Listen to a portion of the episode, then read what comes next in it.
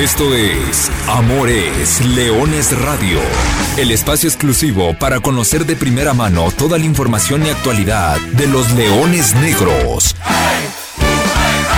Aquí formarás parte de una manada que nunca deja de rugir. Comenzamos. Hola, ¿qué tal? ¿qué tal? Muy buenas tardes, sean todos ustedes bienvenidos a una nueva emisión de Amores Leones Radio, el programa destinado para platicar de toda la actualidad del equipo de la Universidad de Guadalajara, de los Leones Negros, del equipo que nació grande, con el gusto de saludarlos justo a la mitad de la temporada. Y es que la apertura 2023 para Leones Negros se divide en dos. Siete jornadas ya se han disputado, ya pasaron. La octava jornada, la que se está llevando a cabo esta semana, es una jornada de descanso para efectos de los Leones Negros y vendrán a partir de la próxima semana otros siete partidos por delante antes de culminar la fase regular del torneo. Y hoy es turno de hacer ese corte de caja del medio torneo. Vamos a ver cómo vamos, cómo están los Leones Negros hasta este momento, qué tan bien, qué tan mal, qué han hecho bien, qué ha faltado, qué áreas de oportunidad y qué pasó, sobre todo en el último partido que fue el viernes pasado, otro más que se modificó de fecha y hora, ya lo platicábamos la semana pasada. Y bueno, los Leones Negros con el Atlético Morelia empataron sin goles, siete partidos disputados, tres ganados, dos empates, dos derrotas, trece goles a favor, solamente siete en contra, diferencia positiva de más seis, once puntos hasta el momento. Es el balance y es lo que dicen los números del equipo de la Universidad de Guadalajara. Muchos, pocos, buenos, malos, lo estaremos platicando. Con el gusto de saludarlos, yo soy Arturo Benavides. Gracias por estar con nosotros. Saludo con mucho gusto a Brian Márquez en la producción, a Lulu Martínez en los controles y por supuesto, saludo con mucho gusto al profesor Carlos Alberto Valdés. Profe, ¿cómo andas? Buenas tardes. Hola, ¿qué tal Artur? ¿Cómo estás? Muy buenas tardes a ti, a Lulú, a Brian, a toda la gente que nos escucha. Listos para platicar de lo que fue un partido apretado entre Leones Negros y el conjunto de Atlético Morelia. Para hablar también de la visita de los Leones de la Liga Premier hacia Orgullo de Reynosa, de cuál será su próximo partido, de la Liga TDP que está a punto de comenzar. Ese quizás será tema mucho más fuerte de la próxima semana pero hay que tenerlo en el horizonte porque va a regresar la tercera categoría de Universidad de Guadalajara en el fútbol profesional. Y también para platicar de la previa del partido contra Lacranes. Ah, no, ya no existe Lacranes, entonces tiene que descansar Leones Negros y por ende es una fecha desierta, esta que seguramente estaba abocada para hacer el enfrentamiento contra el conjunto duranguense, en este caso se termina perdiendo esta oportunidad de hablar de un partido de fútbol, desafortunadamente cosas que tiene la Liga de Expansión. Tienes toda la boca llena de razón, profe. Ya se me había olvidado el conjunto de alacranes de Durango. Sí se enfrentará a Leones Negros. Será en actividad de la Liga Premier eventualmente, pero, pero es correcto. Todo esto es parte de las mermas y de los ecos por lo mal hecho en precisamente las cuestiones directivas, tanto de alacranes como también evidentemente en la parte de la liga de expansión. Bueno, vamos primero lo primero y primero vamos con el partido. El viernes pasado, los Leones Negros se enfrentaron al Atlético Morelia, un partido que al profe no le gustó, que a mí me gustó mucho, pero que coincidimos que le faltó el gol. Vamos a partamos de eso, es un partido al que le faltó el gol. ¿Por qué terminó empatado 0 por 0? Ya lo habíamos advertido. Por ahí si recuerda y escuchó bien la semana pasada, Morelia es el rival con el que Leones Negros menos goles marca en sus partidos entre sí. Es decir, con todos los equipos puede promediar un dos goles, algunos 2.5, algunos 1.8, pero con Morelia está por abajo del uno y medio por partido, ¿no? Son partidos bastante agarrados, bastante apretados. Si a eso le sumamos que ambos equipos llegaban con la etiqueta de ser de las mejores defensivas del campeonato, pues eh, se, se atenuó esta situación. Y si a eso le agregamos el momentum en el que llegaba Atlético Morelia, como un visitante al que le estaba doliendo mucho salir de casa, pues el planteamiento de Carlos Adrián Morales fue bastante reactivo, diría el profesor Carlos Alberto Valdés en estos términos eh, del nuevo fútbol. Precavido, por decirlo, para que todo el mundo entremos en el, en el mismo escenario. Y entonces el juego cayó en este, como a mí me gusta llamarlo, dientes apretados, mucha disputa de balón, pero hubo llegadas, ¿no? Hubo llegadas, las tuvieron, y me parece que el portero Torres, el portero de, Atlético Morelia, termina siendo factor importante. También Salim tuvo lo suyo. ¿No? Entonces, creo que tuvo sus cuestiones, tuvo sus cositas. Hay cero ceros infumables, hay unos ceros infumables y hay cero ceros agradables. No quiero decir que fue el mejor partido, no se compara al 5-0, no se compara al 4-1, no se compara a los anteriores partidos como local. Evidentemente nada se va a comparar a una victoria, nada se va a comparar a una goleada, pero dentro de todo lo malo, a mí me gustó. Y el resultado y el punto, pues ahí queda. No es malo, no es bueno, habrá que ver a la vuelta del torneo qué tan de provecho es este empate. Sí, un partido que desde la previa se antojaba como abierto.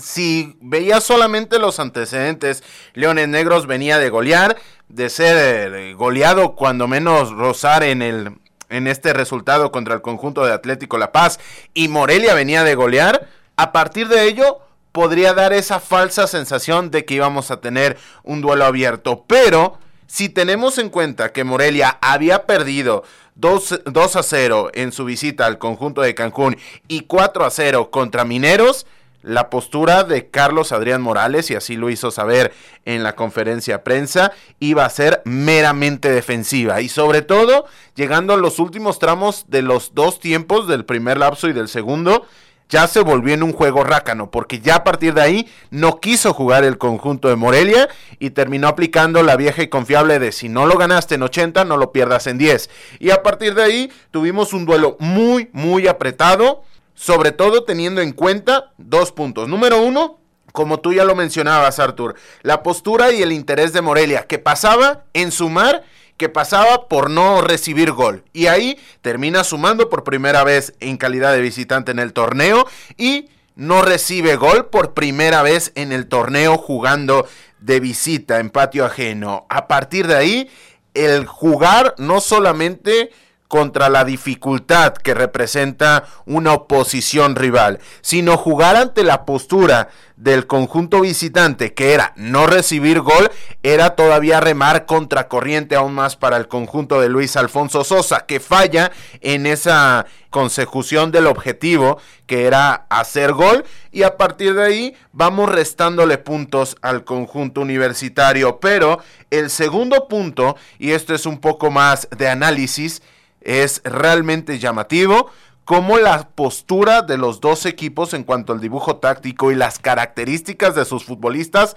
se, se, asemejaron de tal manera que se terminaron por nulificar. Y me explico, ambos desde el dibujo táctico salen con una línea de cuatro, una doble contención, tres volantes ofensivos, sobre todo dándole mucha importancia a quien está por detrás del 9, de un lado Exxon Torres, del otro Fernando Illescas, y su referencia ofensiva no es que sea la más posicional de la división. De hecho, me parece que es de las más móviles de toda la categoría. De un lado, Miguel Pedrosa y del otro, Exxon Rivera. Pero si a eso le añadimos que el juego ofensivo de los dos equipos pasa en demasía por la lateral de la izquierda, que también tiene tendencia a incrustarse, interiorizarse por carriles interiores, Ulises Cardona y Ulises Torres, uno de Morelia, el otro de Universidad de Guadalajara, termina dando que prácticamente vimos modelos muy similares que como resultado se terminaron por nulificar. Y esto, sumado a la buena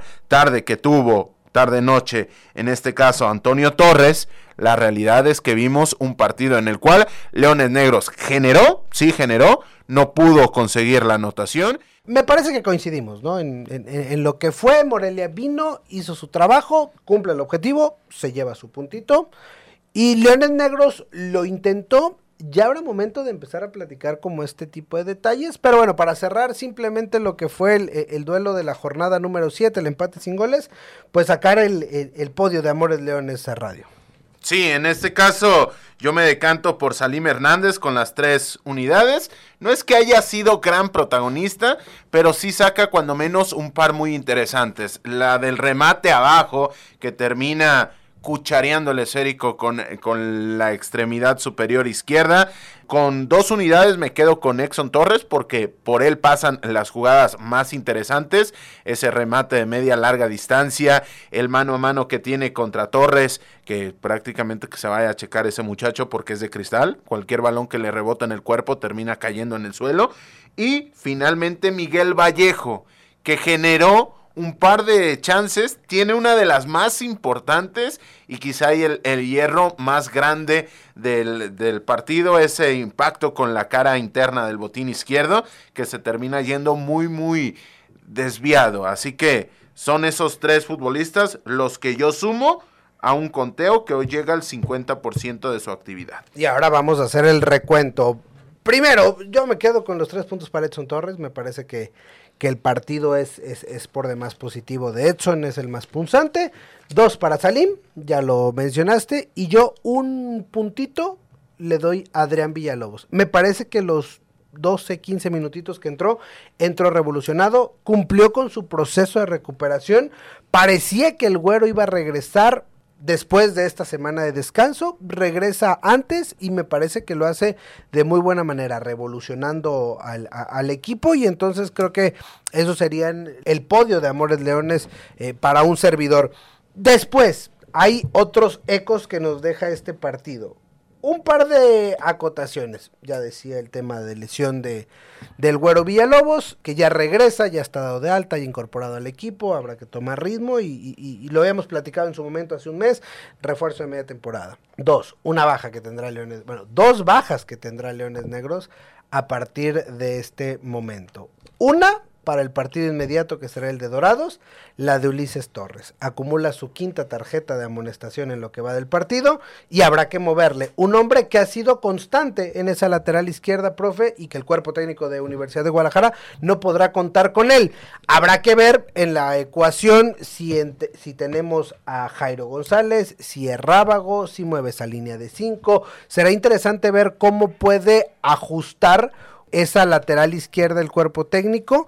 Eso es tremendo. Eso va a ser modificar por completo el armado. Si bien es cierto, tienes una certeza en el banquillo como lo es Jairo González, no te termina acumulando minutos de menor y a partir de ahí puede llegar a ser un, un, pequeño lastre. En cuanto al juego vas a perder dinamismo, vas a ganar toque de pelota, vas a ganar mucha claridad en el momento de tener el, esférico, pero va a ser una baja que le duele dentro de que quizás la, la posición menos copada cuando pierdes, o más copada mejor dicho, en el momento que pierdes al, futbolista que es titular. Después, en esa saga defensiva, esto no es la baja, abro un rápido paréntesis simplemente para cerrar la cuestión de lo que fue el encuentro ante Morelia. Es la presentación de Daniel Zamora, ya lo habíamos platicado, lo escuchamos la semana pasada aquí en estos micrófonos a Dani Zamora y el refuerzo melenudo se presentó, una defensa que bajó el cero por tercera ocasión en el torneo. Sí, fue una buena presentación de Daniel Zamora. A mí me terminó gustando bastante, sobre todo en el momento de anticipar y en el momento de prevenir el peligro. Si bien es cierto, por la postura del rival no es que haya sido eh, severamente exigido, sí me parece que, que tuvo una buena presentación ante la sociedad melenuda. Y finalmente, hubo una situación que llamó la atención porque en la banca de Universidad de Guadalajara y tal vez no es de tanto revuelo porque no ha tenido los minutos deseados o los minutos acostumbrados el caso de Felipe López Gutiérrez. Pipe López no salió a la banca con el equipo y resulta se han confirmado malas noticias para el portero de Universidad de Guadalajara porque se confirmó la gravedad de la lesión. La semana pasada, previo al partido con Morel, en un entrenamiento, en, un, en unos trabajos, en una chique, Pipe López sufre una, una lesión en la rodilla, ruptura del cuerno posterior del menisco medial de la rodilla derecha y es eh, la lesión que obligará a Pipe López a tener que ir al quirófano. Tendrá que ser una sutura o una o un o, un recorte, ¿no? dependiendo de, de, lo que encuentre los médicos a la hora de, de intervenir a, al arquero canterano universitario. Podría ser de cuatro a seis semanas o incluso hasta 12 semanas las que esté fuera de actividad. Prácticamente prácticamente se le termina el torneo de apertura 2023 al portero de Universidad de Guadalajara. Repito, no había jugado en este torneo, pero había sido una constante en Universidad de Guadalajara los últimos tres torneos. Eh, esa rotación entre Salim, entre Pipe, pero bueno, hoy, hoy, no será así. El portero con más partidos en la historia reciente de Universidad de Guadalajara, el sexto en la lista de jugadores con más apariciones en el primer equipo de UDG en esta época reciente pues no estará más. Aquí la lectura es muy, muy interesante. ¿Y a qué me refiero? Número uno, hay que ver cómo responde Salim Hernández.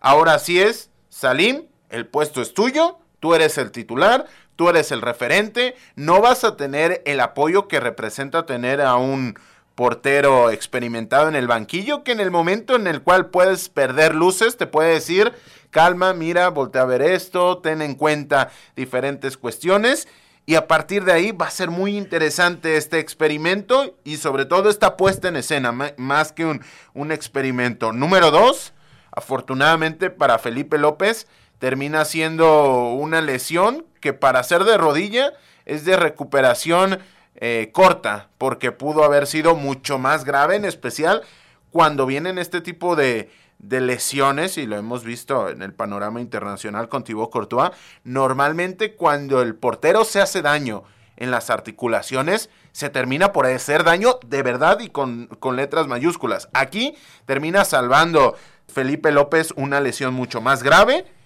Vamos a ver en qué versión regresa. Y sobre todo, también va a ser interesante cómo si el Cantú recibe esta, en, entre comillas, oportunidad de viajar con el primer equipo, tener la responsabilidad de ser, el segundo eh, guardameta. Seguramente no va a tener minutos, pero el crecimiento del juvenil va a ser muy importante en estos meses que va a tener que ser el segundo al mando. Y eso es importante, y por eso es importante de repente estar volteando a ver a la Liga Premier, estar volteando a ver a la Liga TDP, para cuestiones así, saber quiénes son los que vienen atrás, quiénes van a ocupar este tipo de lugares, y ya lo decía el profe, Ociel Mauricio Cantú, portero de 20 años de edad, 1.99 de estatura, ¿eh? 1.99 de estatura. Y si se estira, yo creo que llega a los 2.15. Fácil. Sí, no, fácil, fácil, fácil, fácil. O sea, si, a mí me llamó mucho la atención como en, en la primavera, en los partidos de, de pretemporada, en este marco que tiene la pequeña puerta para ingresar a la cancha 2, se tiene que agachar. Se tiene, se tiene que agachar. Y yo fui, precisamente no soy alguien bajito de estatura, fui y me puse y dije, no, no, no la alcanzo. Entonces este tipo sí es realmente muy alto. 1.99, prácticamente dos metros de estatura lo de, lo de Mauricio Cantú, 20 años de edad y es, eh, y es él. Detrás de él, ¿quiénes están? Hola Fernández, Cristian López Franco, categoría 2006 y Sergio Yael Durán, categoría 2007. Así que juventud por donde quiera que le vean en la cantera melenuda en cuanto a los guardametas que están ahí esperando. Finalmente es una posición, lo sabemos cómo es la posición. Así es esto y hay quien está esperando la oportunidad y por este tipo de cuestiones. Ánimo, fuerza para Pipe López, fuerza para Pipe López. Eh, regresará seguramente el, el, guardameta universitario y mientras tanto Leones Negros pues, pues, pues a remar con, con los canteranos y con los jugadores que están ahí ahí abajo en la estructura deportiva de la institución. Cuando tenemos una semana de descanso, pero sobre todo cuando tenemos una semana de descanso en este contexto, creo que es un extraordinario momento como para replantearse, voltear a ver atrás, voltear a ver hacia adelante y decir, ¿cómo vamos? Estoy casi seguro que en el Club La Primavera, profesor Luis Alfonso Sosa, junto con los auxiliares, Juan Carlos Chávez, profe Julio Herrera, Hugo Parra, lo hicieron, ¿no? O, lo están haciendo en esta semana. Los mismos jugadores lo han pensado, seguramente lo han platicado, que hemos hecho bien, que hemos hecho mal. Y en Amores Leones no vamos a ser ajenos a, este ejercicio. Universidad de Guadalajara, al día de hoy, a, falta de la mitad de los partidos para que culmine la jornada número 8, se encuentra en sexto lugar de la clasificación. Pudiera bajar hasta el noveno, octavo, más o menos, quedará por ahí, ¿no? Seguramente no, no terminará en sexto, ¿no? El tema es que Leones Negros está con siete partidos disputados, tres victorias como local. En esas tres victorias has marcado 13 goles, dos empates, ambos empates sin goles, uno en casa, uno de visita. Y dos derrotas, dos derrotas en las que no has marcado gol y te han marcado cuatro anotaciones. Una en Atlante, de visita, perdiste por la mínima. Hoy Atlante, sublíder general de la competencia. La otra ante Atlético La Paz, en Baja California Sur. Hoy el equipo paseño, líder general de la competencia. Este es el balance de Universidad de Guadalajara. Sigue estando entre las mejores ofensivas, sigue estando entre las mejores defensivas. Esos son los números. Ahora, las sensaciones, las percepciones, profe. Vámonos a una calificación, ¿no? Para que todos lo entendamos. Cero reprobado, 10 extraordinario. ¿Cómo vamos después de medio torneo? Para mí, Leones Negros está entre el 6 y el 7 de calificación. Uh, el profe salió exigente. A juzgar por, eh, por la producción de, de, puntos, que está apenas arriba del 50%. Me parece que, que Leones Negros ha tenido notas muy altas, ha tenido notas no tan altas, y me parece que salvo el partido contra La Paz, no ha tenido notas tan bajas pero es que es muy, muy llamativo como en siete partidos ya tuviste tres porterías imbatidas, eso, eso es bueno, eso, eso me parece positivo, y te has quedado con tres partidos sin anotar, y, tienes dos ceros a ceros, entonces cuatro. tienes... Cuatro partidos sin anotar. O sea, te quedas sin anotar contra Atlante, los dos 0-0 y contra... O sea, ah, es cierto. Ese dato a mí me parece, creo que es lo, lo, lo que más puede llamar la atención si hay algo que hay que hay que subrayar, tendría que ser eso, ¿no? O sea, porque Leones Negros sí está entre las mejores ofensivas, pero esos 13 goles cayeron en tres partidos. Tres goleadas.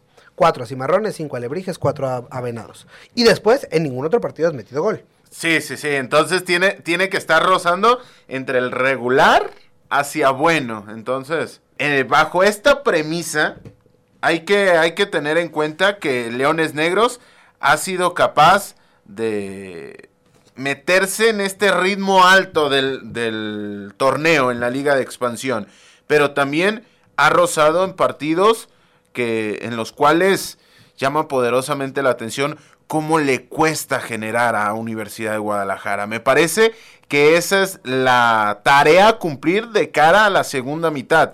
Esta capacidad de que cuando hay poco, generes algo. No que solamente estés a expensas de tener un gran partido, porque evidentemente vas a trabajar para tener de manera constante un gran partido de manera repetida. Pero el día que no vayas a tener un buen partido por A por Z, seas capaz de generar algo. Y esta, esta carencia de resolver los partidos realmente muy apretados me parece que es la gran área de oportunidad de Leones Negros. No me gusta a mí el término áreas de oportunidad, pero hay un espacio de mejora evidente, ¿no? A ver, Leones Negros no está jugando tan mal, ¿no? Ya tuvo su mal partido del torneo, ya lo platicamos las, hace, un par de semanas. Ese tradicional y típico mal partido ya pasó. Después no juega mal. Cuando jugó bien, lo resolvió de manera que pareció hasta sencilla. Es decir, los partidos que resolvió, sobre todo el de Venados y el de Alebrijes, lo resolvió muy pronto, entonces se vieron partidos como muy sencillos. Y sí, el mayor contraste es el tema de los goles, ¿no? Es un torneo muy contrastante. De local una cara, de visita otro. En los partidos que metes gol, te atascas de goles, en los que no, no vas a meter, no se abre la portería. Y es que esto rosa en el propio estilo del equipo. Porque al no tener una referencia ofensiva, que en momentos te puede privar de tener evoluciones y asociaciones importantes, si tú tienes a un Isaac Romo de la vida, por hablar de, algún ejemplo, un tanque que solamente te retenga el balón, te juegue de espaldas y te defina dentro del área, en especial dentro del área pequeña, un Julio Furch, por hablar de otro ejemplo, no vas a tener esa creatividad y no vas a tener esa posibilidad de verte tan vistoso y de generar tantas oportunidades porque tienes a Exxon Rivera. Pero en el momento que el partido se tiene que definir por detalles, muchas veces quien lo define de manera favorable es el que tiene a ese perfil de futbolista que hoy no tiene Universidad de Guadalajara. Es decir, una cuestión termina involucrando a la otra y es causa y efecto. Aquí habrá que ver cómo se termina por cómo termina por evolucionar el torneo y a partir de ahí sacar qué tan positivo es esta creación y esta, esta planificación de la plantilla. Yo le doy a Leones Negros un 7.8. Y como soy buena onda, sube a 8. ¿no? Creo que el balance sería un, un 8. Platiqué en la semana con Alejandro Carrión. Escuchamos a un jugador, ¿no? Hay que tener todas las voces. Alejandro Carrión, mediocampista y canterano universitario. De 0 a 10, un 8.5, la verdad, este, digo que esperamos mejores resultados, obviamente, que los que llevamos y estamos trabajando para eso. ¿Qué te ha gustado de estos Leones Negros? Digo, ya decías un poquito eh, lo, que han hecho bien. ¿Qué es lo que más te gusta de, de, lo que ves dentro de la cancha? Mira, tanto dentro de la cancha como fuera tenemos una buena conexión con los compañeros, hacemos un excelente grupo, este, la verdad, este, de ahí ya llevamos un, un punto ganado, este, la verdad dentro del campo pues nos entendemos muy muy bien eh, y pues hace falta mejorar, pero pues vamos a mitad del torneo y esperamos dar lo mejor. Ahí están las palabras de Alejandro Carrión. Viendo el vaso medio lleno, el profe lo ve medio vacío y uno aquí es eh, el punto neutral. ¿Qué dice la voz de la afición, señor Brian Márquez? Sí, tenemos a Oscar Miguel que nos comenta que él le pone un 8 al torneo debido a que Alfonso Sosa tarda mucho en hacer los cambios. Ese sería un punto muy interesante porque salvo quizá el debut de Walter Gael Sandoval que llega en condiciones eh, diferentes, distintas a lo regular. No ha habido una modificación que haya tenido un impacto preponderante dentro de la evolución de un encuentro. Quizá ahí Leonardo Martínez cuando juegas contra Venados, pero a partir de ahí han sido solamente esbozos. Carlos Fierro cada vez estando mucho más participativo, no tan efectivo, pero sí participativo, así que no sé qué tanto pase porque se tarda Luis Alfonso Sosa en activar opciones o es que esas opciones de momento no lo están convenciendo como para apostar y meter todas las fichas en un momento dado. Que ojo, eh, eh al final de cuentas esta es una carrera de distancia, no de velocidad. Y a lo que me refiero es que sonará muy cliché y muy frase hecha, pero hay que llegar y hay que llegar de la mejor manera y hay que tratar de una curva ascendente y para efectos de Walter Gael Sandoval, de Carlos Fierro, del propio Dani Zamora que, que, se han incorporado ya sobre la marcha del torneo, creo que la puesta a punto y esos minutos que van sumando a la postre terminarán dando rédito en la recta final del torneo y esperemos obviamente que en liguilla se alcance el mejor nivel de este equipo. Siete partidos por delante, jornada 8, semana de descanso para Universidad de Guadalajara, usted tiene la mejor opinión que nos escucha. Bueno, antes eh, de cerrar, necesitamos también ver cómo vamos en las votaciones. Ya lo sabe, desde el arranque de esta apertura 2023 hicimos la dinámica cada partido, independientemente del resultado. Hacemos el podio de Amores Leones Radio. Profesor Carlos Alberto Valdés, un servidor, la producción con Brian Márquez. Y hasta el momento, ¿cómo vamos? Después de siete jornadas, el 50% de la apertura 2023, tenemos a Exxon Torres con 24 puntos en el primer puesto. Indiscutible, creo que todos lo decimos, es, es, el gran refuerzo de este torneo. En el segundo lugar tenemos a Miguel Vallejo, que tuvo poca aparición en los primeros, en los primeros compases del torneo, pero poco a poco se ha ido ganando 14 puntos para el del sur del, del estado de Jalisco. Y esta dinámica te dice más o menos el rendimiento. Muchas veces se ha platicado que hay jugadores que son luz y sombra, que te pueden dar un partido de 10 y un partido de 0, pero de repente hay jugadores que son constantes y ahí está ese tipo de, elementos. Ejemplo claro, Miguel Vallejo. En el tercer lugar tenemos a Salim Hernández, 13 puntos, manteniendo el 0 ya en tres partidos aquí cómo termina premiando el aspecto de la resistencia, como lo decías, porque Salim quizá ha tenido la actuación más deslucida de un solo futbolista contra Cimarrones, pero a partir de ahí se ha sabido recomponer y está dentro del podio. Y ahora con el reto que le viene por delante, que ya lo platicábamos hace unos minutos. En el puesto número 4 tenemos a Jesús Inestrosa, 12 puntos. Me parecía a mí que iba a estar mucho más arriba. El Zuli Ledesma y Dani García Guzmán en el puesto número 5 con 10 puntos. Y a partir de ahí vienen jugadores como Ulises Torres, que yo creí que iba a estar dentro del podium, finalmente tiene solamente 6 puntos, casos como Aldo Mota que tiene 3 unidades, el Güero Villalobos 5 puntos, Leonardo Martínez en este caso tiene 2 puntos, Alejandro Carrión 3, Walter Gael Sandoval 3, así se ha ido distribuyendo lo que es esta, este ejercicio. Pero repetimos, Exxon Torres, primer lugar, Miguel Vallejo, segundo lugar, y Salim Hernández se queda con el bronce. Interesante la dinámica. El podio de Amores Leones, seguiremos. No lo vamos a abandonar a lo largo de todo, de todo el semestre y eventualmente vendrán los premios, ¿no? Que le daremos a los jugadores. Con esto prácticamente cerramos la actividad referente al, al primer equipo. Repetimos, es semana de descanso. Ya la próxima estaremos hablando de la previa del duelo ante el conjunto de Dorados de Sinaloa. Lo que sí y los que no descansan son el equipo Premier, los dirigidos por el profesor Aguisotl Sánchez. Salieron de gira y el viernes pasado terminaron por perder el invicto. Sí, prácticamente al mismo tiempo que se llevaba a cabo el partido en el Estadio Jalisco, terminaron cayendo dos goles por cero ante Orgullo Reynosa. Anotaciones de José Alberto Adame en minuto 14, muy pronto se vinieron eh, abajo en el marcador y al 61 Jorge Bernal puso el dos goles por cero final. La actividad para la jornada número 5 de la Liga Premier en su grupo número 1 tendrá que ser de Leones Negros enfrentando a Chihuahua. El superlíder general, el superlíder de este grupo, va a visitar la primavera el próximo sábado 9 de septiembre. Viene de ganar dos goles por cero ante Tritones Vallarta. Viene con cuatro partidos jugados, cuatro partidos ganados, 13 unidades al haber sumado uno más por victoria abultada de visita. Así que es muy, muy interesante lo que ha terminado llevando a cabo este conjunto de Chihuahua rival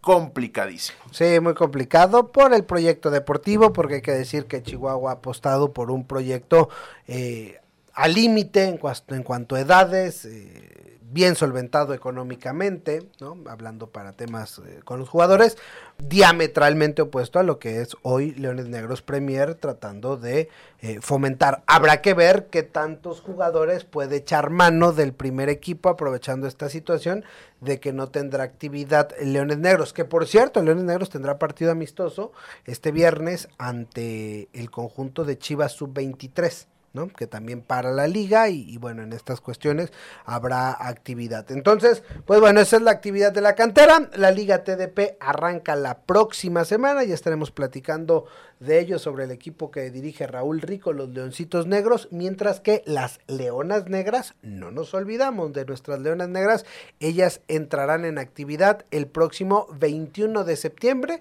cuando arranque el campeonato universitario. Así que toda la actividad de Leones Negros está aquí. Y la próxima semana tenemos pendiente platicar sobre la séptima edición de la carrera Leones Negros, que también ya está a la vuelta de la esquina y que la próxima semana platicaremos largo y tendido, porque hoy se nos ha acabado el tiempo. Profesor Carlos Alberto Valdés. Gracias, Artur. La próxima semana con más y mejor. A nombre de Brian Márquez en la producción, de Lulú Martínez en los controles, yo soy Arturo Benavides. Le digo gracias, muchas gracias por el favor de su atención y simplemente le recuerdo que goles son amores y amor es leones. Buenas tardes, buen provecho y arriba los leones negros. Hasta aquí llegamos. Gracias por ser parte de esta manada que nunca deja de rugir. Los esperamos el próximo miércoles en Amores Leones Radio.